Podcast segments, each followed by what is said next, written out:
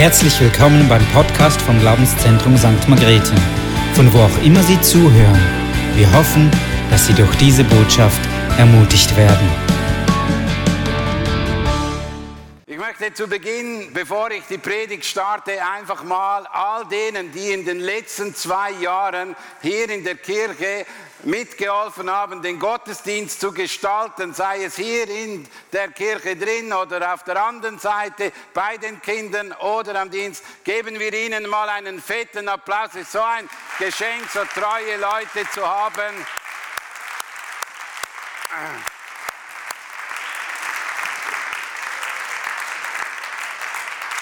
Ich finde es fantastisch, dass es so viele Leute gibt, die wirklich eingesprungen sind, äh, sich hingegeben haben. Wenn mal jemand ausgefallen ist, ist mal jemand anders da gestanden. Hey, man kann sich auf viele verlassen und das ist ein wirklich großes Geschenk. Und da haben zwei Jahre viele Leute einen großen Kraftakt gemacht. Und das ist nicht einfach so ein bisschen, ja, danke vielmals, sondern Halleluja Hey, wir sind so stolz auf euch. Aber auch, ich möchte auch Danke sagen dem Staff, der zwei Jahre lang auch sehr inspirierend und kreierend gewirkt hat und viel Überzeit gearbeitet hat, was man bei uns nicht nehmen darf, hat man Ende Jahr streichen müssen, aber man hat es gegeben, weil man Jesus liebt. Und der Steph hat so viel auch hingegeben, auch an vielen Zeiten, wo sie einfach Gas gegeben haben, auch äh, Dinge gemacht haben, die sie noch nie gemacht haben. Und wir danken einfach auch all den Mitarbeitern, die angestellt sind, dass sie so ein Herz haben, auch für die Kirche. Und geben wir auch ihnen einen kräftigen Applaus, einfach auch für das, was sie tun.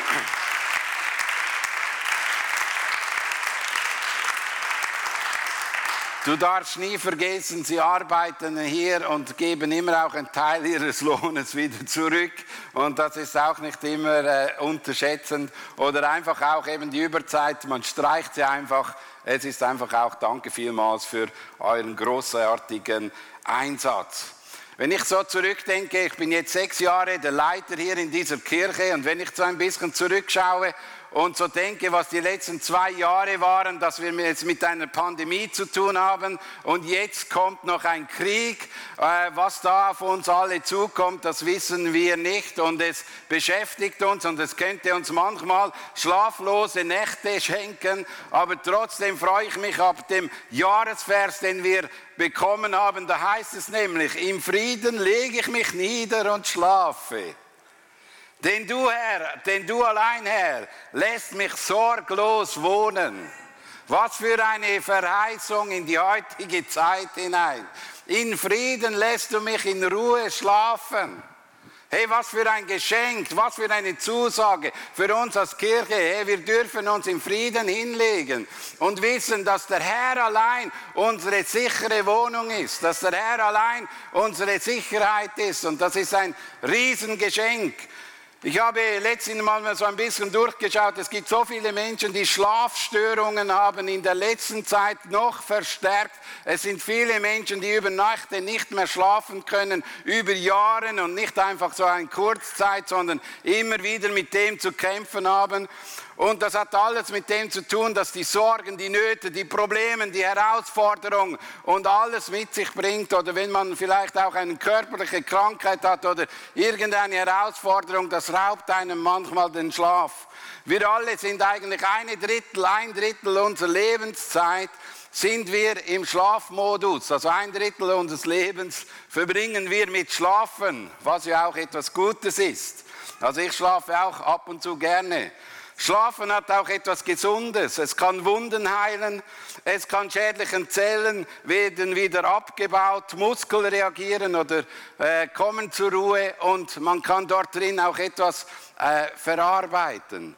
Aber es ist so, dass der Schlaf immer wieder mehr und mehr umkämpft ist. Wir, leiden, wir neigen dazu, in diese, in diese Schlaflosigkeit hineinzukommen. Das hat viele Ursachen. Eben ein Teil ist aber auch die Arbeitswelt, die wir heute nicht mehr nur zu Hause haben, sondern auch mit nach Hause nehmen. Viele können nicht mehr abschalten zu Hause. Sie gehen bis zum letzten Schlafakt, sind sie am Arbeiten oder andere sind so dass sie bis zum letzten Moment irgendeinen Film schauen, weil auch die ganze Sache mit der Netflix und all diesen Dingen kann uns heute auch den Schlaf rauben, eine Serie nach der anderen. Und man merkt, in unserem Leben drin geht es einfach auch darum, dass wir irgendwie nicht uns bemühen, weshalb wir nicht schlafen, sondern uns einfach lernen, etwas Gutes zu tun. Dass wir wieder unsere, an unsere Schlafhygiene denken. Dass wir wieder daran denken, dass Schlafen etwas Gutes ist, etwas Gesundes ist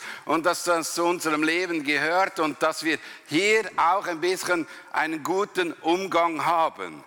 Und einer im Unispital Zürich hat sogar gesagt, es wäre gut, wenn der Mensch sich wieder solche Schlaf, äh, wie so, äh, wie ein Schlafrituale zuteilt, wo er einen Abschluss machen kann und wo er wieder einen Anfang machen kann. Und ich beschäftige mich seit längerem Zeit mit der Schöpfung und mit diesen Rhythmen, die in dieser Schöpfung drin sind. Der Tag wurde geschaffen und selbst Gott hat sich zum Schlafen gelegt und ist dann am nächsten Tag wieder aufgestanden, hat wieder gearbeitet und hat es wieder bewertet und hat sich zur Ruhe gesellt. Und am siebten Tag ist es so, dass der Mensch eigentlich ganz zur Ruhe kommt oder der, auch Gott hat sich zur Ruhe gelegt. Und das sind alles Rhythmen, die Gott uns gegeben hat, dass wir gesund im Alltag drin leben können. Und ich denke, es ist so wichtig, dass wir diese Gesundheitshygiene auch nehmen, dass wir auch am Abend irgendwie einen Abschluss haben. Und wir haben in diesem Psalm 3 und 4 die Möglichkeit, etwas zu lernen, was wir mit unseren Kindern sehr gerne machen, ein Abendgebet. Wer von uns Vätern hat nicht mit den Kindern am Abend ein Abendgebet gesprochen? Und das Ziel war eigentlich, dass in diesem Abendgebet dann das Kind einen ruhigen Schlaf hat oder? Man hat wie einen Abschluss gemacht, dass man irgendwo zur Ruhe kommt. Und ich weiß nicht, weshalb machen wir denn das nicht als Erwachsene am Schluss, oder vielleicht macht ihr das, ihr seid schon äh, da ein bisschen einen Schritt weiter, dass die letzte Atemzug am Abend ein Abendgebet ist, wo man abschließt, wo man zur Ruhe kommt, wo man vielleicht den Tag nochmal hinlegt, wo man vielleicht nochmal Gedanken macht, zur Ruhe zu kommen. Das ist etwas, es gibt Abendgebet und es gibt Morgengebet. Und bei mir ist es so, dass ich sehr stark mich immer auf den Morgen fixiert habe und den Abend immer wieder vernachlässigt habe. Ich bin einfach ins Bett gegangen, habe auch nie so Abschlüsse gemacht. Und es ist wirklich wichtig, dass wir einen guten Start haben und einen guten Abschluss haben. Und nicht wieder der ganze Ballast vom ganzen Tag in den nächsten nehmen, in den nächsten nehmen und den Tag dann auch wieder mitnehmen und mitnehmen und mitnehmen.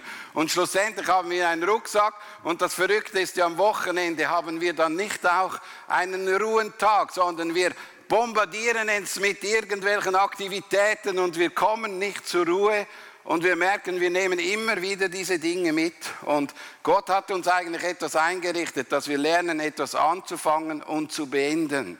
Und ich wünsche mir, dass wir eben auch aus diesem eigenen Jahreslosung uns mal Gedanken machen. Wie ist unser Rhythmus? Wie leben wir unseren Rhythmus auch in der heutigen Zeit?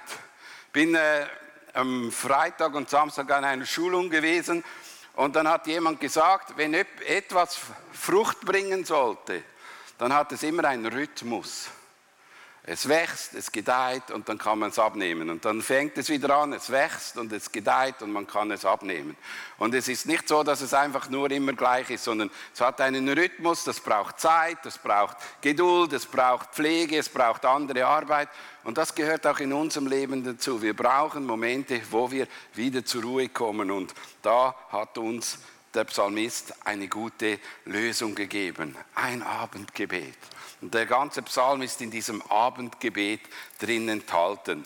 Ich habe letztes Mal schon ein bisschen über den Psalm einige Gedanken ausgetauscht und möchte jetzt einfach dort eintauchen, wo unser Jahresvers drin ist und versuche mit dem Gedanken anzufangen, du allein, Herr, schenkst uns neue Hoffnung. Du allein der Herr ist es, der dir Hoffnung schenkt. Niemand anders. Es ist wirklich nur Gott, der Hoffnung gibt. Weil wir lesen hier, viele Leute hört man klagen, was haben wir noch Gutes zu erwarten?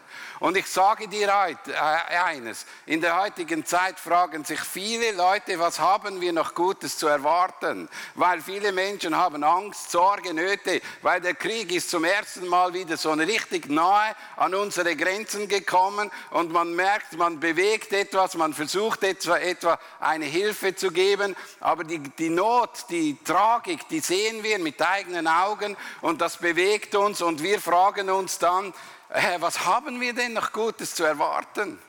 Das ist eine Frage, die unsere Gesellschaft bewegt. Was haben wir noch zu erwarten? Was haben wir zu erwarten, wenn wir erleben, dass da ein, ein, ein Chef ist, der ein Land regiert, der vielleicht eine falsche Bewegung macht und es landet irgendwo eine Bombe, die nicht, die nicht äh, explodieren soll. Die haben viele Angst. Und viele Menschen, die dort leben in Ukraine, die leben in Angst. Die haben Sorgen, die fragen sich, was haben sie Gutes zu erwarten? Die haben Not und das ist nicht einfach für diese Menschen und es ist auch für uns nicht einfach, dann in diesen Situationen drin dann den Blick zu halten. Ich finde es interessant, dass David äh, auch hier in diesem Konflikt geht es ja auch, in diesem Psalm 4 geht es ja darum, dass David auf der Flucht ist. Und vielleicht hat er eben genau auch dieses Problem. Er ist in der Flucht und die Menschen, die um ihn, um sie, um ihn sind, haben, stellen sich die Frage, was haben wir denn noch zu erwarten? Was kann uns noch Gutes werden in unserem Leben? Was kann jetzt noch Gutes passieren? Und David besinnt sich dann wieder zurück. Im nächsten Vers werde ich ihn dann vorlesen.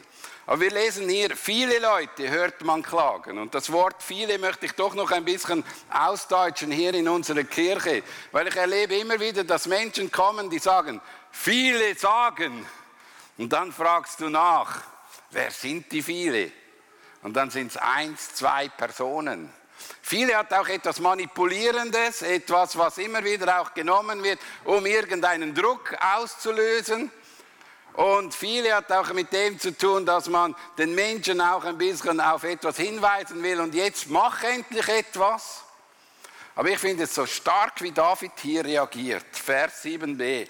Herr, wenn uns dein Angesicht freundlich, Herr, wende uns dein Angesicht freundlich zu und schenk uns wieder neue Hoffnung. Er geht gar nicht auf dieses Spielchen ein, sondern er sagt, Herr, das Wichtigste und das Beste, was uns geschehen kann, ist, dass dein Angesicht wieder zu uns in, in Beziehung ist, dass wir wieder zu ihm reden können, dass wir mit ihm Gemeinschaft haben können, dass wir uns auf ihn zubewegen können. Wir müssen nicht diese Hoffnungslosigkeit immer wieder beschreiben, sondern wir sollen uns auf Gott hin zubewegen und dafür beten, dass wir einen offenen Himmel haben oder dass Gott aufleuchtet, wie es in einem anderen Vers sagt, und sein Angesicht zeigt, dass wir fokussiert sind auf Jesus in allen unseren Umständen und Sorgen und Problemen. Was nützt es uns, über den Krieg zu reden? Was nützt es uns, über eine Pandemie zu reden? Es ist das Wichtigste, dass die Menschen auf sich auf Gott ausrichten können in diesen Situationen und dort wieder ihre Freude, ihre Hoffnung, ihre Zukunft bekommen. Und das ist etwas, was mich beschäftigt. Wenn wir die Jahreslosung sprechen, wollen wir auch Dinge ansprechen, die uns als Kirche wichtig sind. Und uns als Kirche muss es am wichtigsten sein, dass Gottes Angesicht wir sichtbar erleben und erfahren dass Gott nicht abwesend ist, sondern dass Gott gegenwärtig ist, dass Gott in unserer Situation drin ist, dass wir das im Blickwinkel haben. Ja, Sorge und Nöten können dazu dienen, dass der Mensch verliert, dass er den Blickwinkel auf Gott gerichtet hat. Sorge und Nöte können uns herausfordern, dass wir uns, ja, dass wir zugrunde gehen. Aber hey, ich bete dafür und auch heute beten wir dafür, dass wir in all unserer Hoffnungslosigkeit, in all unseren Entmutigungen drin, nie den Blick auf Jesus Christus verlieren. Nie den Blick, ich hebe meine Augen auf zu den Bergen und schaue, von wo mir die Hilfe kommt. dass wir in all unseren Umständen den Blick nicht verlieren und das soll uns wichtig sein. Also unser groß, größter Wunsch und unser größtes Verlangen soll sein, Herr, wende uns dein Angesicht freundlich zu. Und David nimmt das aus 4. Mose 6,24. Der Herr segne dich, der Herr behüte dich, der Herr lasse sein Angesicht leuchten über dir und sei dir gnädig. Der Herr erhebe sein Angesicht über dich und gib dir Frieden. Also der Segen ist nicht, dass wir mit allem Guten beschenkt werden, sondern der Segen ist, dass Gott auf unserer Seite ist. Das ist der Segen, das ist die Kraft, das ist die Hoffnung, das ist das, was uns ermutigt. Es ist nicht die Geschenke, die wir bekommen, sondern dass wir mit Gott in Beziehung sind, dass wir auf seiner Seite sind. Und beten wir dafür, sorgen wir dafür, kämpfen wir dafür, dass das unser höchster Gut ist, dass Gott sich aufleuchten lässt in unserer Kirche. Und das ist nicht gebunden an eine Versammlung wie ein Gottesdienst, da sollte es auch möglich sein. Sondern wenn du zu Hause mit der Familie bist, sollte das größte Gebet sein. Herr, lass dein Angesicht leuchten über uns damit die Menschen erkennen, da ist ein lebendiger Gott, damit wir rechnen dürfen und auch auf uns, uns auf ihn zubewenden können und mit ihm im Gebet einstehen können und wissen, er ist derjenige, der uns wieder neue Hoffnung schenkt. Und ich habe so oft erlebt in meinem ganzen Leben und auch in, in all den Diensten drin, es ist so wichtig, dass die Hoffnung von Gott kommt. Weil da haben wir eine Sicherheit, das ist ein fester Anker der bis in den Himmel hinaus, hinaus, hineingeht. Das ist ein Anker, der vom Himmel festgehebt wird. Und wir können uns darauf verlassen. Der zweite Punkt ist Vers 8. Tiefe Freude hast du mir gegeben. Sie ist viel größer als Freude deren, die Korn, Wein im Überfluss geerntet haben. Und wir lesen auch hier wieder drin, David hat eine Freude, die größer ist als sein Besitz. Und weißt du, weshalb ist seine Freude größer als der Besitz? Woran wir das erkennen? Dass er ohne großen Kampf sein Palast verließ und ihn dem einfach dem Sohn überließ und sagt, du kannst jetzt da drin wohnen, ich gehe auf die Flucht, ohne großen Kampf. Wenn es ihm so wichtig gewesen wäre, der Besitz, dann hätte er um diesen Besitz gekämpft. Und ich weiß nicht, wie es in unserem Leben ist, und das hat sich eben auch aufgespielt in diesen ganzen Corona-Zeiten, was uns am wichtigsten ist. Ist das Wichtigste, dass wir den Besitz nicht verlieren, dass wir den Wohlstand äh, sicher haben. Oder was ist uns am wichtigsten? Oder ist am wichtigsten, dass Gott die Mitte ist und das ist die größte Freude unseres Lebens. Ich weiß, ihr kennt alle den Versen Matthäus 6, 21. Wir haben den sicher schon auch auf Liebesbriefe geschrieben. Denn wo dein Reichtum oder anders ausgedrückt die Luther-Übersetzung, wo dein Schatz ist, da wird auch dein Herz sein. Und wo ist, wo ist der Schatz oder wo ist der Reichtum? Wo hängt dein Herz dran? An was hängt unser Herz? Was ist uns am wichtigsten? Was ist uns in der jetzigen Zeit, was ist uns in der vergangenen Zeit am wichtigsten gewesen? Und das ist, das ist eine rhetorische Frage, die wir hier bearbeiten. Jeder sagt, jawohl, sofort Gott oder Jesus oder der Heilige Geist. Und ich wünsche mir, dass es so gewesen ist, dass wir Gott als höchstes Gut und als wichtigstes sehen und als größten Schatz und als größten Reichtum, als das Kostbarste, was es überhaupt gibt.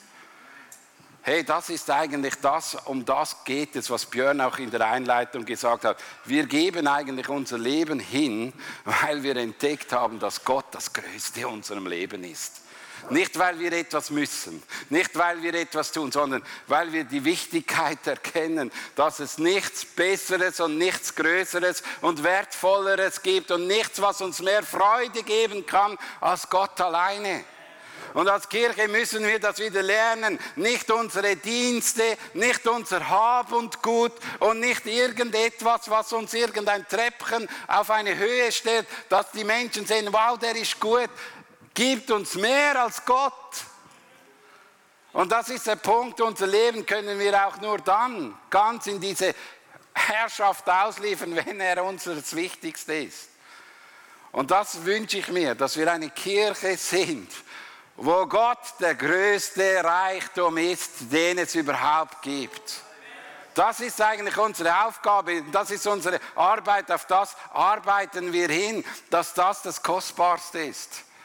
Und ich weiß, ich bin dankbar, dass Gott mir eines Tages die Augen geöffnet hat. Und es ist nicht einfach nur äh, ein, äh, äh, das kannst du jetzt sagen, ja, ich will jetzt, dass Gott der Wichtigste ist, sondern es braucht den Heiligen Geist, der uns die Augen öffnet, wer Gott ist.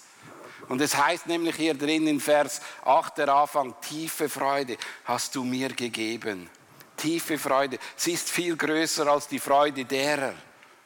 Und weißt du, diese tiefe Freude, und ich wünsche mir und ich bete dafür, Herr, und beten wir mit, dass die Menschen nicht einfach sagen, ja Jesus, ich möchte dir folgen. Nein, dass der Heilige Geist den Menschen die Augen öffnet, wer Gott ist. Und glaubst du, wenn sie ergriffen und erfasst werden von dieser tiefen Freude, dann wird sich viele Sorgen, Nöte, Probleme lösen und wir werden viel radikaler und hingegebener und vielleicht auch viel mutiger und kühner zu bekennen, dass Jesus Christus der Herr ist. Wir haben so oft diese tiefe Freude nicht. Wir haben oft, wir, wir vergessen, dass das ein übernatürliches Geschenk ist, das Gott uns schenken muss. Wir können hier beten und sagen, Herr, gib mir sie, gib mir sie, gib mir sie. Es, es braucht diesen Geist Gottes, der in uns drin diese Freude schenkt, diese tiefe Freude. Und beten wir füreinander, beten wir für die Kirche, beten wir, dass es wieder darum geht, dass es um Gott geht, dass er uns die Freude gibt. Und ich merke, dass das ein Geheimnis ist und dass das eine Quelle ist. Paulus sagt in Römer 15, 13, 15, 13 folgendes.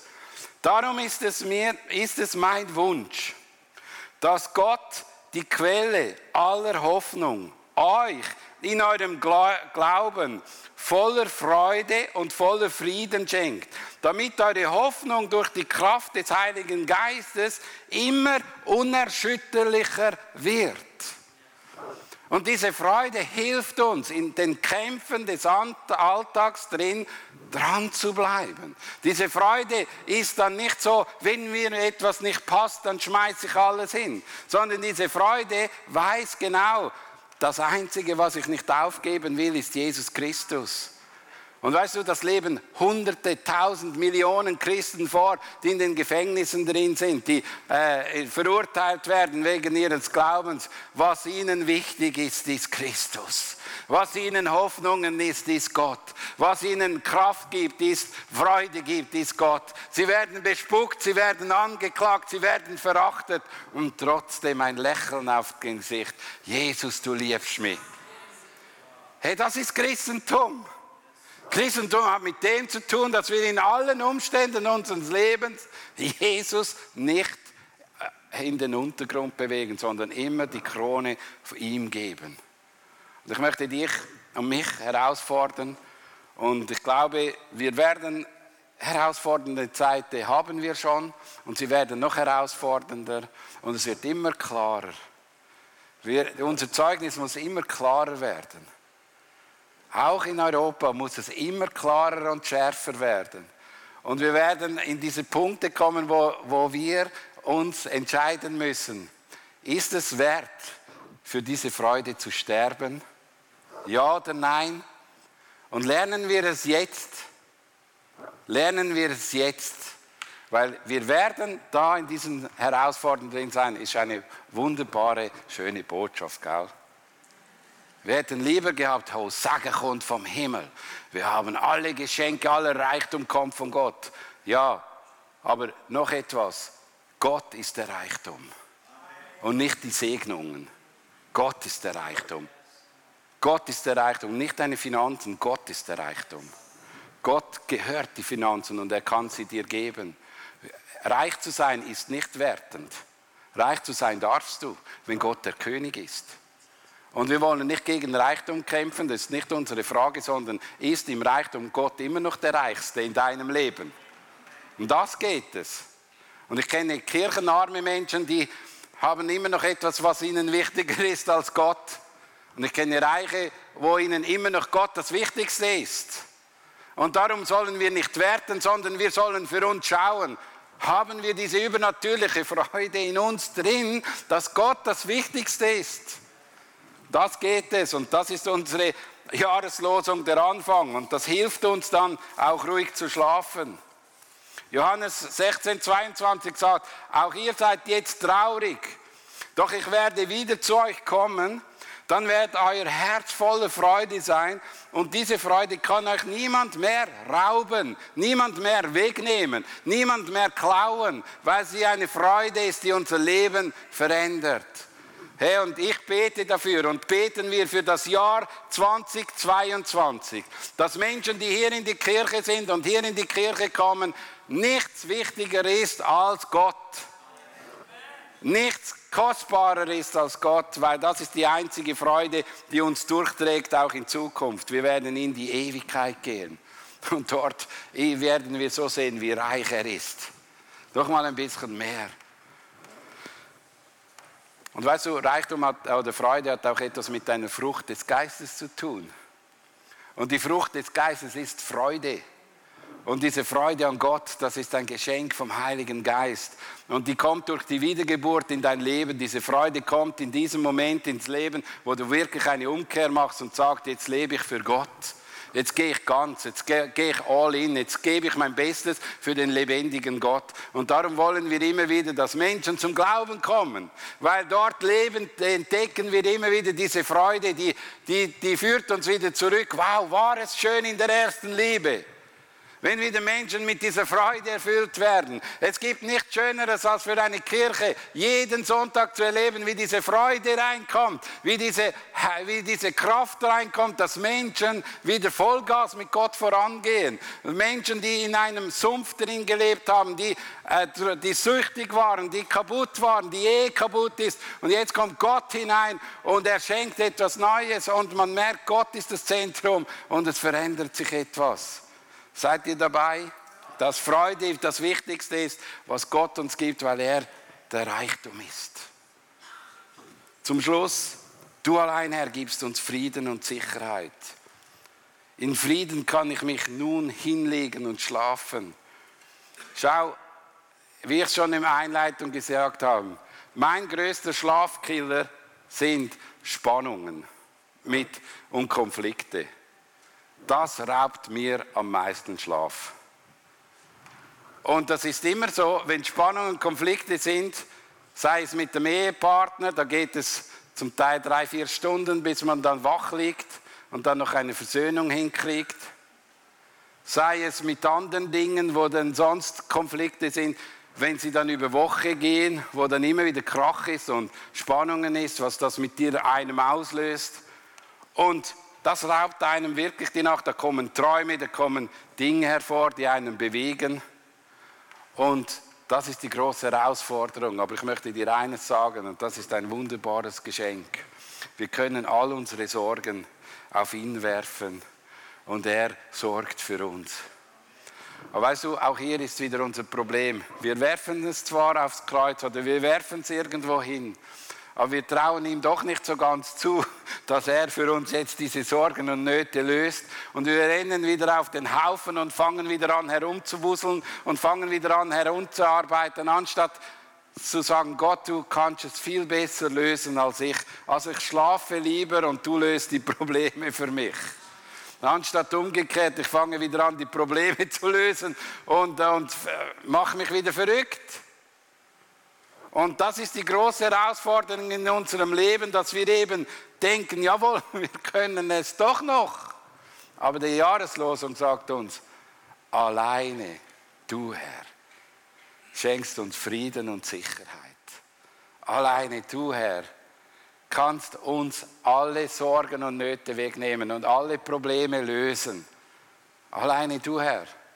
Und das heißt nicht, dass wir nicht auch eine Verantwortung haben, das Beste zu geben. Aber es hat manchmal auch das Punkt, dass wir lernen, loszulassen. Lass los. Lass los. Und dann einfach zu vertrauen, dass jetzt Gott doch noch die Lösung ist. Und ich wünsche mir, dass wir hier auch in diesen Beziehungen wachsen. Denn du, Herr, gibst mir einen Ort, an dem ich unbehelligt und sicher wohnen kann. Und da gibt es so viele gute Eigenschaften, die andere Übersetzungen sagen, sicher wohnen, sorglos, in Sicherheit, beschützt mich. Du gibst mir Geborgenheit. Und lasst uns wirklich wieder lernen, Gott in all unseren Situationen das Feld zu überlassen und zu vertrauen, er löst unsere Probleme. Er löst unsere Probleme. Wir brauchen eine Hilfe, die uns die Nöten und Sorgen und alle Probleme wegnimmt. Und das ist Gott. Und er hilft uns. Er hat es verheißen. Was nehmen wir mit für uns ins Jahr 2022? Das Erste und Wichtigste ist, es geht alleine um Gott. Das wissen wir, das haben wir schon 100 Jahre gehört, das machen wir auch, das versuchen wir alle Jahre wieder.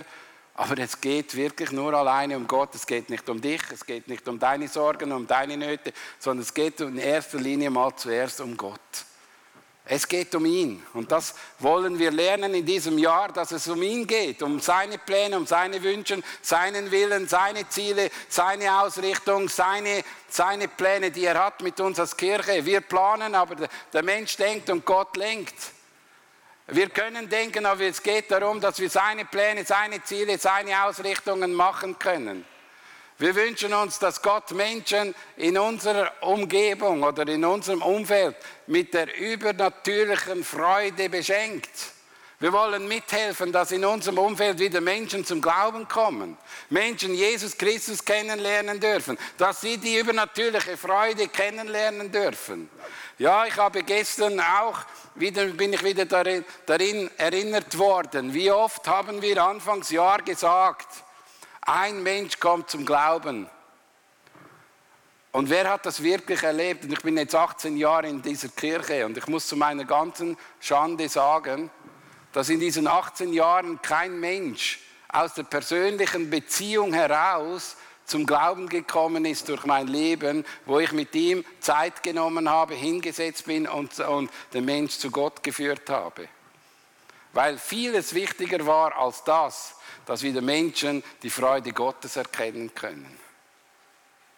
Ich habe mich aus diesem Grund beim Bahnhof Pate Verein angemeldet, arbeite jetzt äh, zwei, dreimal im Monat bei diesem Bahnhof Pate, gehe dort wieder am Bahnhof, gehe dort wieder die, zu den Alkoholikern, zu den Drogensüchtigen, helfe alten Frauen und gebe diese Dinge hin, weil es der einzige Weg ist, dass ich wieder in Beziehung komme mit Menschen.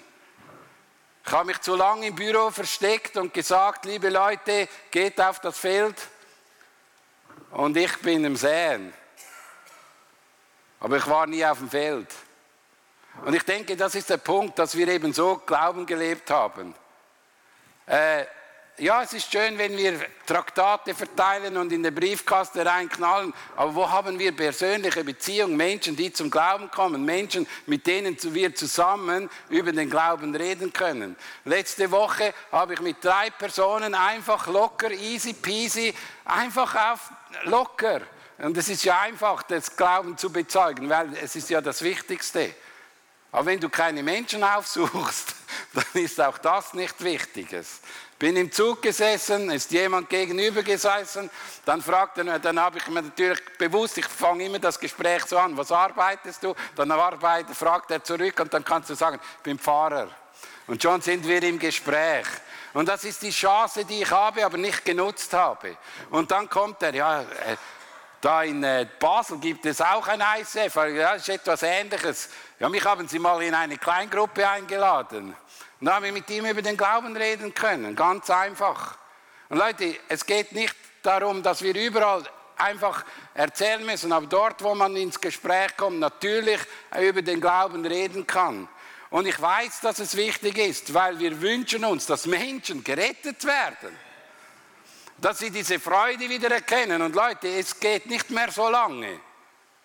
Und wir sollen uns Bewegung setzen, das Richtige zu tun. Und der dritte Punkt ist, als Kirche setzen wir uns ganzer Vertrauen auf ihn, auf Gott. Das heißt, dass wir auch mutige Schritte gehen werden und gehen wollen. Wir sind jetzt am Planen, dass wir äh, ab in, in, der nächsten Zeit in Lindau dran sein werden, weil wir glauben, wir sind nicht nur gerufen, die Menschen hier ins GLZ zu rufen, sondern wir haben eine Vision für 120 Kilometer.